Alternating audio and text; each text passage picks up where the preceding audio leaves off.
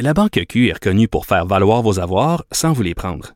Mais quand vous pensez à votre premier compte bancaire, tu sais, dans le temps à l'école, vous faisiez vos dépôts avec vos scènes dans la petite enveloppe. Hmm, C'était bien beau. Mais avec le temps, ce vieux compte-là vous a coûté des milliers de dollars en frais, puis vous ne faites pas une scène d'intérêt. Avec la Banque Q, vous obtenez des intérêts élevés et aucun frais sur vos services bancaires courants. Autrement dit, ça fait pas mal plus de scènes dans votre enveloppe, ça. Banque Q. Faites valoir vos avoirs. Visitez banqueq.ca pour en savoir plus.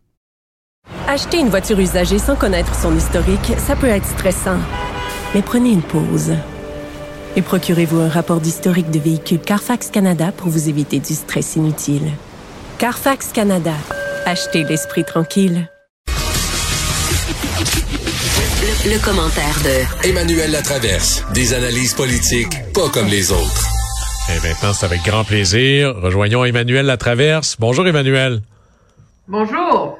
Heureux de te retrouver maintenant, pas en vacances, mais vraiment au travail à regarder cette campagne québécoise qui qui dérive presque à certains égards là, avec euh, ce qui s'est passé, euh, l'attaque ou la menace envers euh, Mawariski. Comment comment tu as vu ça toi?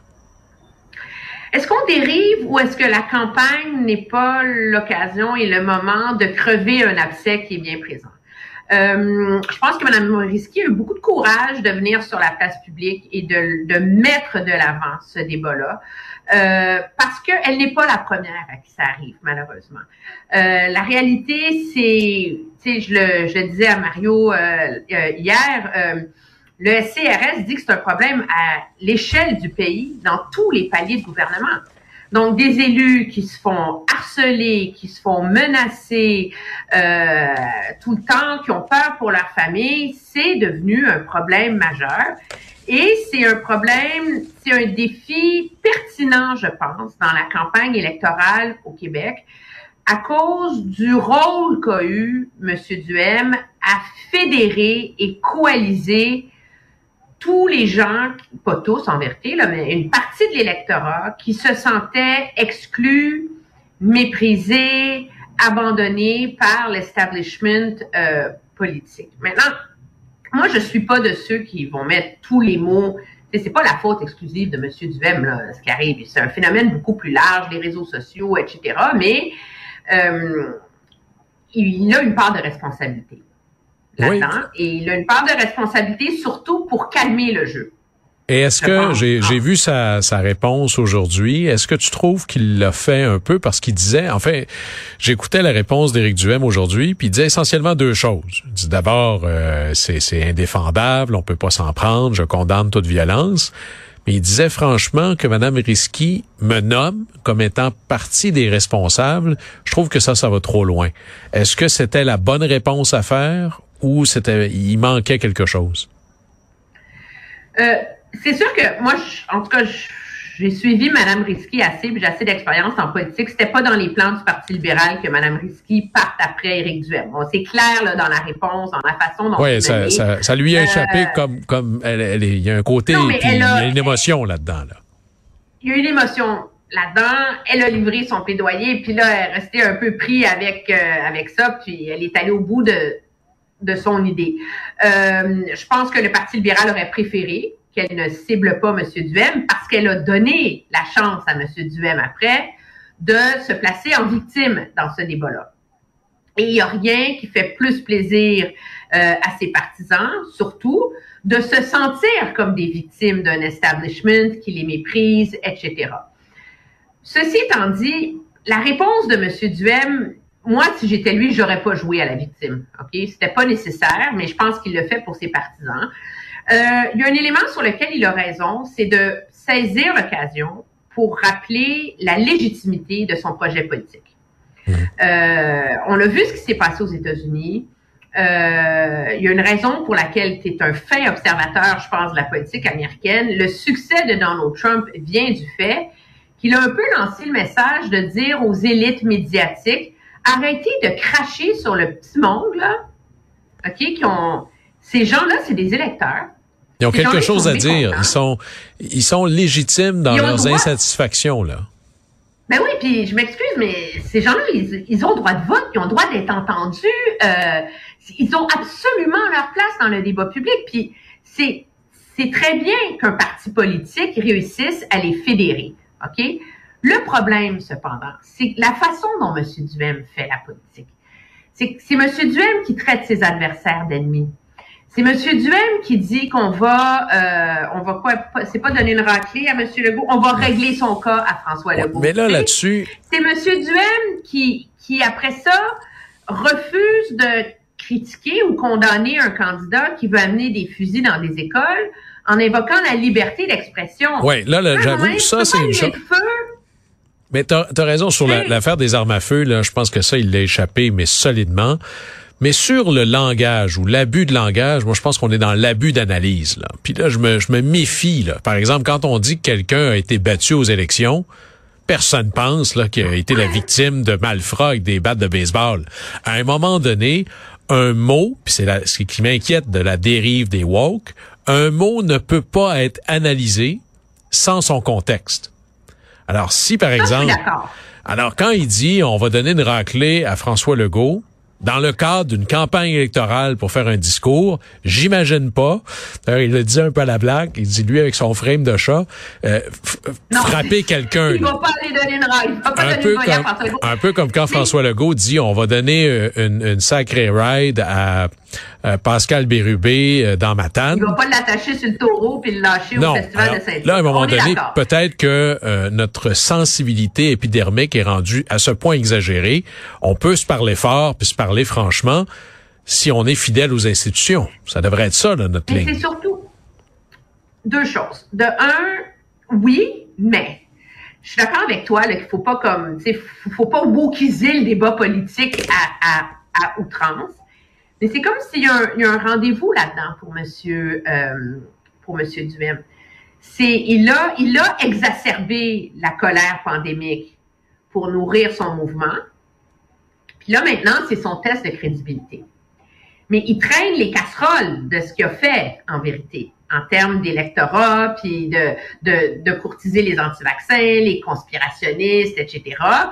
Et je te donne un exemple. Aujourd'hui, on a vu le candidat de Chauveau a porté plainte à la police parce que il circule sur les réseaux sociaux, euh, vraiment son adresse, puis une image assez violente de sa campagne électorale avec du sang qui dégouline. Euh, il n'est pas le seul candidat de la CAQ à l'égard de qui de telles images, M. Roberge, Mme Lecourt, etc. Va voir les gens qui partagent ces images-là sur les réseaux sociaux.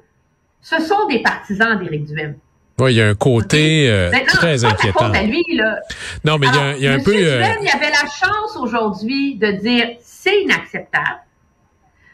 J'ai, je porte la voix de la colère des gens. Je comprends qu'une campagne électorale suscite des passions. J'en appelle à tous mes candidats et à tous mes partisans d'élever le niveau du débat et de ne pas se laisser aller à de telles dérives. Il aurait fait ça, je veux dire, sa cote de crédibilité aurait monté comme au nu, tu comprends-tu? Parce qu'il y a une prise de conscience, il y a une... Mais il le fait pas. Et c'est là, moi, je pense qu'il joue avec le feu. Ça va être intéressant de voir comment il va gérer les prochains jours, parce qu'une campagne électorale, puis une ou deux ou trois conférences de presse par jour, c'est une occasion de, de, recalibrer, de recadrer. Je me souviens, moi, Gabriel Nadeau-Dubois, incapable de condamner la violence parce que c'était un peu son monde. Il y a peut-être un test, Gabriel Nadeau-Dubois, ici pour Éric Duhem, aussi euh, particulier que ça puisse sonner. Mais là, dans ce contexte-là, et là, ça me semble abracabantesque, il va falloir que tu nous l'expliques un peu. François Legault, du haut de sa superbe, aurait déclaré que là, il faudrait peut-être légiférer les réseaux sociaux. Ben, il s'est fait poser la question, est-ce qu'on devrait légiférer les réseaux sociaux contre la haine et le harcèlement en ligne? Puis il a dit, il faut y réfléchir. Alors, il n'est pas le premier à faire ça. L'Allemagne a légiféré, la France a légiféré, et Ottawa essaie de légiférer. moi, je, prédis l'échec monumental de toute tentative ben, du genre. Mais... C'est très, très intéressant. C'est dans mon esprit, ce débat-là sur légiférer la haine et la violence en ligne et l'intimidation, c'est, c'est la preuve ultime que l'enfer est pavé de bonnes intentions. Tout le monde est d'accord que les premières victimes de la violence en ligne, ce sont euh, les femmes, les minorités, les gens plus marginaux, euh, et que c'est absolument condamnable. OK? En même temps, tu fais quoi pour légiférer ça? Parce qu'on s'entend, si tu, si tu contrôles le discours en ligne, tu interdis l'intimidation en ligne et la violence en ligne, tu légifères un droit de censure. Et c'est, c'est, la même chose comme de retirer Donald Trump de, de Twitter et autres, et c'est pas quelqu'un que j'apprécie particulièrement. Mais qui va déterminer qu'est-ce qu'une insulte, jusqu'à à partir de quand c'est une insulte tolérable et que ça ne l'est pas? Il y a deux choses. Où est la ligne? Et qui trace la ligne? Si c'est moi qui la trace pour tout le monde, c'est très bien. Mais j'imagine que personne ne soit très à l'aise avec ça. Et c'est là où il n'y a pas de, c'est le, le, le le terreau de lapin d'Alice au pays des merveilles. Quand t'entres là-dedans, tu sais pas où ça va là. Euh, ça se traduit mal en ben français, mais c'est un peu ça. Le rabbit hole, oui. Le... Mais c'est parce qu'il y a deux choses. Vraiment, je pense qu'on surestime la capacité des réseaux sociaux de bien euh, contrôler ces choses-là. On va quand même pas remettre ça entre les mains d'un algorithme. là. C'est pas un algorithme qui va juger de si l'usage du mot euh, casser la gueule euh, ou je sais pas quel mot qui pourrait être interprété comme violent et légitime dans tel ou tel contexte. De deux, ça peut ça a deux effets délétères inverses. C'est parmi les plus virulents acteurs de ces tendances-là sur Internet, ce sont des mouvements d'extrême droite. OK? Si en plus tu mets en place un organisme gouvernemental qui va décider de ce que ces gens-là ont le droit de dire et ne pas dire et les punir, ben, tu viens de, de, légitimer de toute leur dans... rancune et toute leur colère. Tu joues dans leur film. Là. Exactement. tu leur donnes tous les outils pour être encore plus mobilisés et plus violents. Et de deux, il y a un risque aussi que les gens qui vont être le plus ciblés, ce sont les groupes euh, minoritaires, mobilisés, qui sont comme à la frange de la loi ou pas. Tu quand, quand est-ce qu'une occupation d'un site de construction autochtone est une revendication légitime?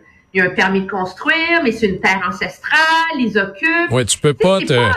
les enjeux sont pas noirs et blancs dans Et, et l'auto-justification en marge de la loi, c'est le début du chaos. Là. Et ça, c'est toujours très, très dangereux. Puis là, c'est puisque ma cause est tellement importante, tous mes permis.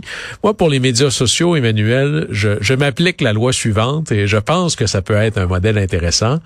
Est-ce que je serais, je me, je me fais vraiment ça, là. Est-ce que je serais à l'aise que ce soit ça avec mon nom dessus sur la première page du Journal de Montréal demain matin? Et si la réponse c'est je suis pas certain, c'est une première indication. Est-ce que je serais à l'aise de dire ça à quelqu'un s'il était devant moi? Et ça, ça tend des fois à calmer les instincts premiers. Terminons, euh, Emmanuel Latraverse, sur euh, alors Paul Saint-Pierre Plamondon, le, le, chef du Parti québécois, qui pense gagner le comté d'Ottawa-Vanier. Il faisait campagne à Ottawa aujourd'hui faut le faire quand même. C'est un vieux stunt péquiste, Jean-François Lisée avait fait le même. Euh, ça fait bien rigoler tous les fédéralistes. Et on en parle, alors. Puis on en parle. Moi, je pense que ça, ça vient confirmer ce qu'on avait lu de la stratégie de Paul Saint-Pierre Camondon dans cette campagne électorale-là. Son but premier, c'est de ramener au bercail du Parti québécois les souverainistes qui ont quitté. Et dans ce cadre-là, de faire le procès et de lancer le débat sur les fruits du nationalisme revendicateur de M. Legault, là, c'est plus un stunt en vérité. Là, c'est un débat légitime. C'est une vraie question parce que le bomber le torse euh, comme pour défendre les intérêts du Québec, à un moment donné, il faut que ça se voit dans la bataille, le rapport de force naturel dans une fédération qui est avec le gouvernement fédéral. Et là, tu dis, ben voici nos demandes. Mais là, Justin Trudeau est pas le premier à dire, moi, je vais revoir la fédération pour transférer des pouvoirs au Québec. Non, puis euh, il n'est pas le premier à échouer non plus. Euh, puis la réalité, c'est que pendant à peu près huit mois, il y a une fenêtre où le gouvernement Trudeau était très, très, très, très, très gentil avec le gouvernement Legault parce qu'on voulait beaucoup, beaucoup, beaucoup, beaucoup s'entendre parce qu'on s'en allait vers les élections de 2019. Puis après les élections, cette, fenêtre-là s'est refermée à double tour. J'imagine que la, prise de position pour François, François Legault en disant j'appuie euh, Erin O'Toole et les conservateurs, euh, c'est génial si ça marche. Sinon, c'est ils doivent s'en souvenir un petit peu au Parti libéral du Canada. Là. Ben, on a vu la fuite sur GNL, on a vu la fuite la semaine dernière sur le pont de Québec. C'est des hasards, Emmanuel. C'est des hasards. Ça se peut pas. Ben oui, c'est ça. oui, non, non, ce ne sont que des hasards. Mais donc, je pense que c'est un débat légitime. Puis à un moment donné, M. Legault va être obligé d'y répondre. Il n'aura pas le choix parce que ça dépasse des enjeux de fierté nationale. Là. Euh, bon, il y a toutes les, tous les enjeux identitaires, c'est une chose. Mais quand on rentre dans des enjeux comme les pouvoirs en immigration, ça a un impact direct sur la gouvernance du Québec, sur l'avenir du Québec, sur la gestion économique du Québec. Et ça, euh, M. Legault peut pas seulement bomber le torse. Et donc, je pense que la stratégie de M. Saint-Pierre Plamondon est la meilleure sur laquelle il peut se rabattre dans des circonstances. C'est-à-dire de juger, c'est toujours une excellente stratégie, de juger l'adversaire sur la base des critères qu'il s'était lui-même donnés. Et, là, moi, dans les face-à-face ou dans les débats, un qui sera particulièrement intéressant parce qu'il se fait sur cette base-là, ce sera celui entre M. François Legault et M. Paul Saint-Pierre Plamondon. Là, ça va être intéressant de voir, euh, appelons ça les, les, multiples nuances de bleu. On pourra voir un peu comment on se positionne là-dedans. Emmanuel Latraverse, c'est toujours un plaisir. On a l'occasion euh, de s'en reparler. Au plaisir. Au revoir. Très bien. Au revoir.